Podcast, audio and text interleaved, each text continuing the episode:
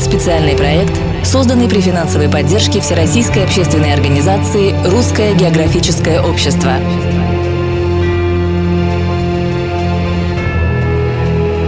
Российские экспедиции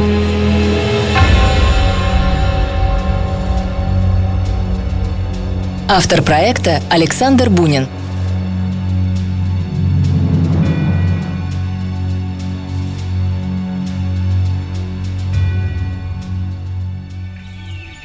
Летом 1888-го тогда еще молодой ученый-геолог Владимир Афанасьевич Обручев жил с женой и маленьким сыном на даче в Сестрорецке под Петербургом.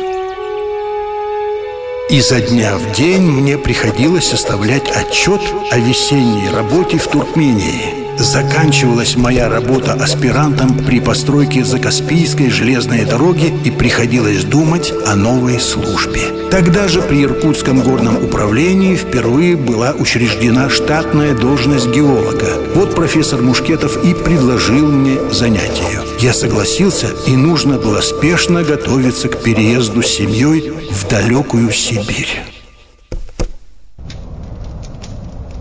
Владимир, Дорогой, ну вот ты хоть чайку попей, а то все в тетрадках своих зарылся. Света белого не видишь. Лизонька, успеется с чаем. Скажи-ка мне лучше, что ты думаешь про переезд наш? Я понимаю хлопоты, но представляешь, каково? Край огроменный. Работы интересной не в проворот, да и должность непростая. Не было еще такого, чтобы в Сибири был свой официальный геолог. Хотя, понимаю, любимая, и так тяжело тебе с Володенькой на руках, а тут переезд – ну, коли понимаешь, чего говорить? Никто не обещал, что будет легко. Знала, на что шла. Ничего, справимся. Чай только вон выпей, геолог мой сибирский. Переезд Обручевых в Иркутск занял несколько недель. Из Питера они доехали поездом до Перми, оттуда на пароходе по Волге и Каме до Тюмени, где уже, собственно, начиналась Сибирь.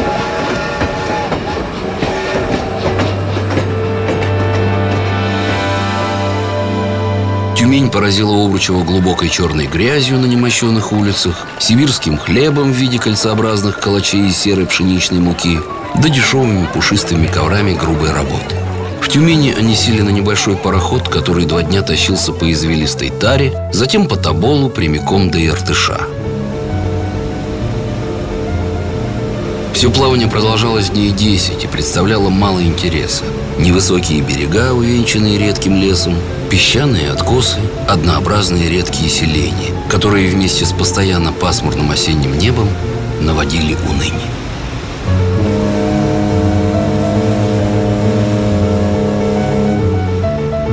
25 сентября мы прибыли в Томск и остановились в гостинице. Там и готовились к переезду на колесах полторы тысячи с лишним верст до Иркутска. Прежде всего нужно было купить тарантас. Не имея его, пришлось бы ехать на перекладных. На каждой станции почтового тракта менять не только лошадей и имщика, но и сам экипаж, перекладывая весь свой багаж днем и ночью из одной повозки в другую.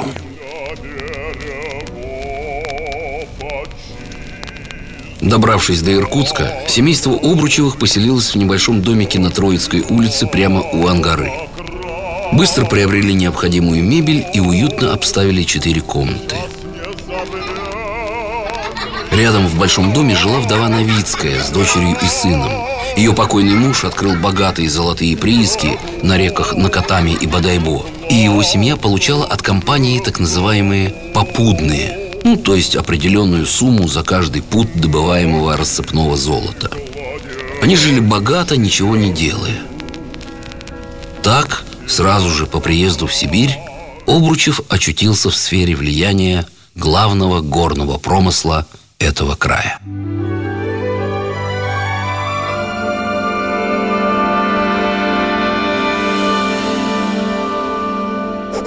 С самого начала я начал ходить в управление и занялся приведением в порядок геологической коллекции, состоявшей из образцов, выписанных из-за границы и не имевших никакого отношения к геологии Сибири, да и случайных сборов, доставленных некоторыми горными инженерами с приисков. При горном управлении никакой библиотеки по горному делу и геологии не было вовсе, и нужно было начать ее организацию.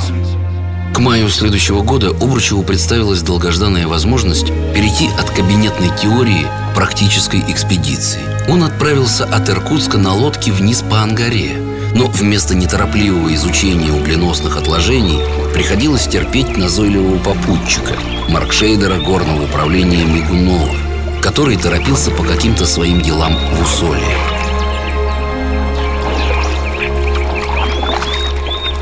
Да что вы, ей-богу, Владимир Афанасьевич тут нашли? Тут песок же один до камней. Вот у нас на столеварке действительно есть на что взглянуть. А тут только время теряем. Не скажите, Павел Сергеевич, не скажите. Вон, гляньте. Песчаные слои идут ровно горизонтально. А значит, формирование геологического пласта типично шельфовое. Тут явные признаки не только русла и конуса выноса, но и фракции продвижения береговой линии. А глины, глины-то гляньте сколько. Тут надо на постановка предварительной разведки. Да вы, Мигунов, не слушайте меня вовсе. Вас заслушаешься, без ужина останешься. Мы ночевали на берегу у костра и почивались гусем, которого я подстрелил на лету из пролетавшей стаи. У нас не было с собой никакого походного снаряжения. Мы сварили его в котле нашего грибца и ели без соли. Осмотрев самый крупный в то время в Сибири Усольский солеваренный завод, Обручев обратил внимание, что завод потреблял очень много дров для выварки соли, а посему открытие угольного месторождения по соседству было бы очень желательно. Он сразу же обратился в сельское управление и в течение двух дней нанял дюжину человек, знающих земляные горные работы, а заодно закупил лопаты, кайлы, ломы, топоры, веревки и ведра. Работы продолжались больше месяца. Сначала по крутому берегу Оки, сложенному из угленосной свиты, рабочие проложили тропинку. Затем обрыв был вскрыт в виде неглубокой канавки, которая, обнажив пласты горных пород, позволила определить толщину пластов угля в разных местах. Наконец, там, где пласт имел толщину около двух метров, по нему была пройдена маленькая штольня вглубь берега, чтобы получить для анализа первые угольные образцы. Всю оставшуюся осень, зиму и весну следующего 1890 года Обручев провел спокойно в Иркутске, занимаясь составлением отчетов о разведке угля, которые позже были напечатаны в горном журнале и в известиях Восточно-Сибирского отдела Русского географического общества. По весне начальник горного управления инженер Лев Андреевич Карпинский предлагает Обручеву начать геологическое исследование Алекминско-Витимского золотоносного района, который занимал первое место в России по годовой добыче рассыпного золота. О его геологическом строении, как, впрочем, и других золотоносных районов Сибири, тогда было очень мало что известно. Район отстоял далеко от Иркутска. Нужно было сначала ехать на лошадях по Якутскому тракту, потом на лодке и на пароходе вниз по Лене и вверх по Витиму. По пути на прииски в устье реки Куты находился казенный соливарный завод, куда был назначен смотрителем горный инженер Левицкий. С ним и его женой мы познакомились зимой в Иркутске, и он пригласил супругу с сыном приехать на лето погостить на заводе. Это меня очень устраивало. По пути на прииски я мог завести семью на завод, а возвращаясь в конце лета, заехать за ней и увезти назад в Иркутск. Жене также хотелось попутешествовать, вместо того, чтобы оставаться одной все лето в городе.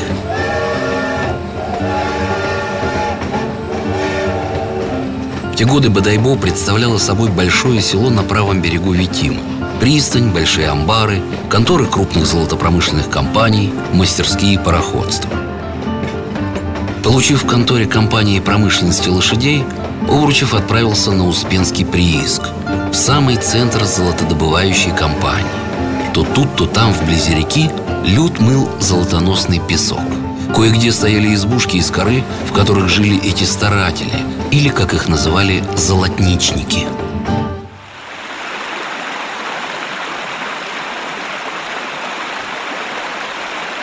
Рассыпное золото представляет собой маленькие кусочки самородного металла в виде чешуек и зернышек в 1-2 мм в диаметре и до 2-3 см, называемых уже самородками, изредка достигающими веса в несколько килограммов. Эти чешуйки, крупинки и самородки рассеяны в большом количестве в песках или и галечниках речных долин.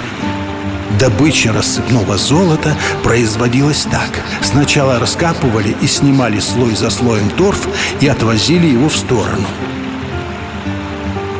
Пески, освобожденные от торфов, выкапывали и перебрасывали тут же на приспособление для промывки водой – Песок бросали в специальное корыто, дно которого состояло из толстого железного листа с многочисленными круглыми отверстиями в 1-2 сантиметра.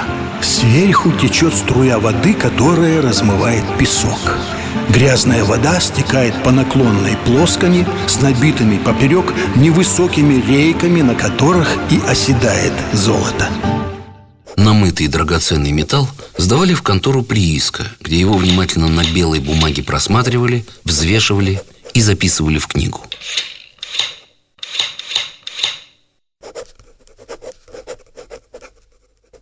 Весь процесс всегда производился под надзором служащего или хозяина прииска. За отмытое золото старатели получали заранее обусловленную плату по весу, и не дай бог было утаить хоть несколько крупинок – Впрочем, опытные старатели прекрасно понимали, что все равно с прииска с найденным никуда не денешься.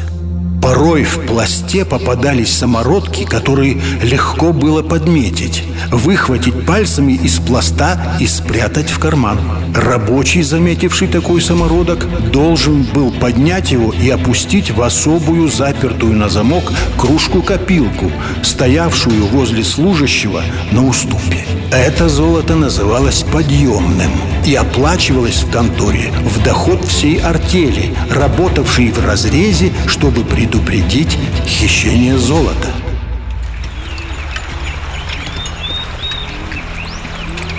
Ты, Данилка, молодой еще, не дури. Что найдено, сдай в контору. Хоть мало дадут, зато цел будешь. Да ладно, Петрович, стращать-то, чай не пужливый. А если самородок проглотить да уехать отсюда? Уедешь ты как же, далеко собрался? Распорят брюх, достанут золотишко, да выкинут тебя, дурня, прям в тайге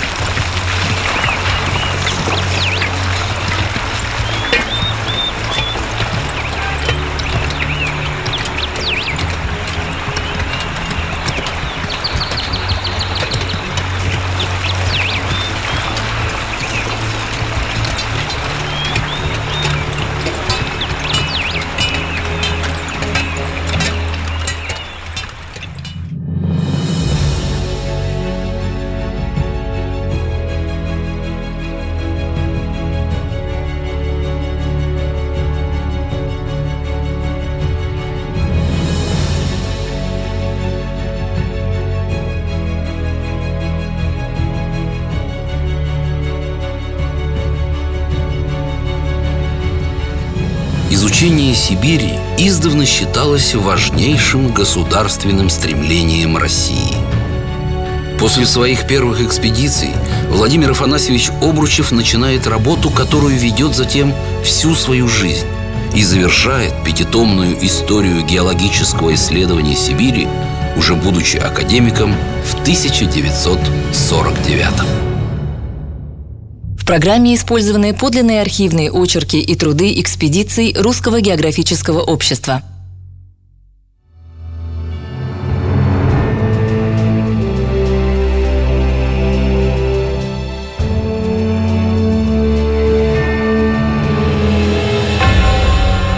Проект создан радиостанцией «Серебряный дождь» при финансовой поддержке Всероссийской общественной организации «Русское географическое общество».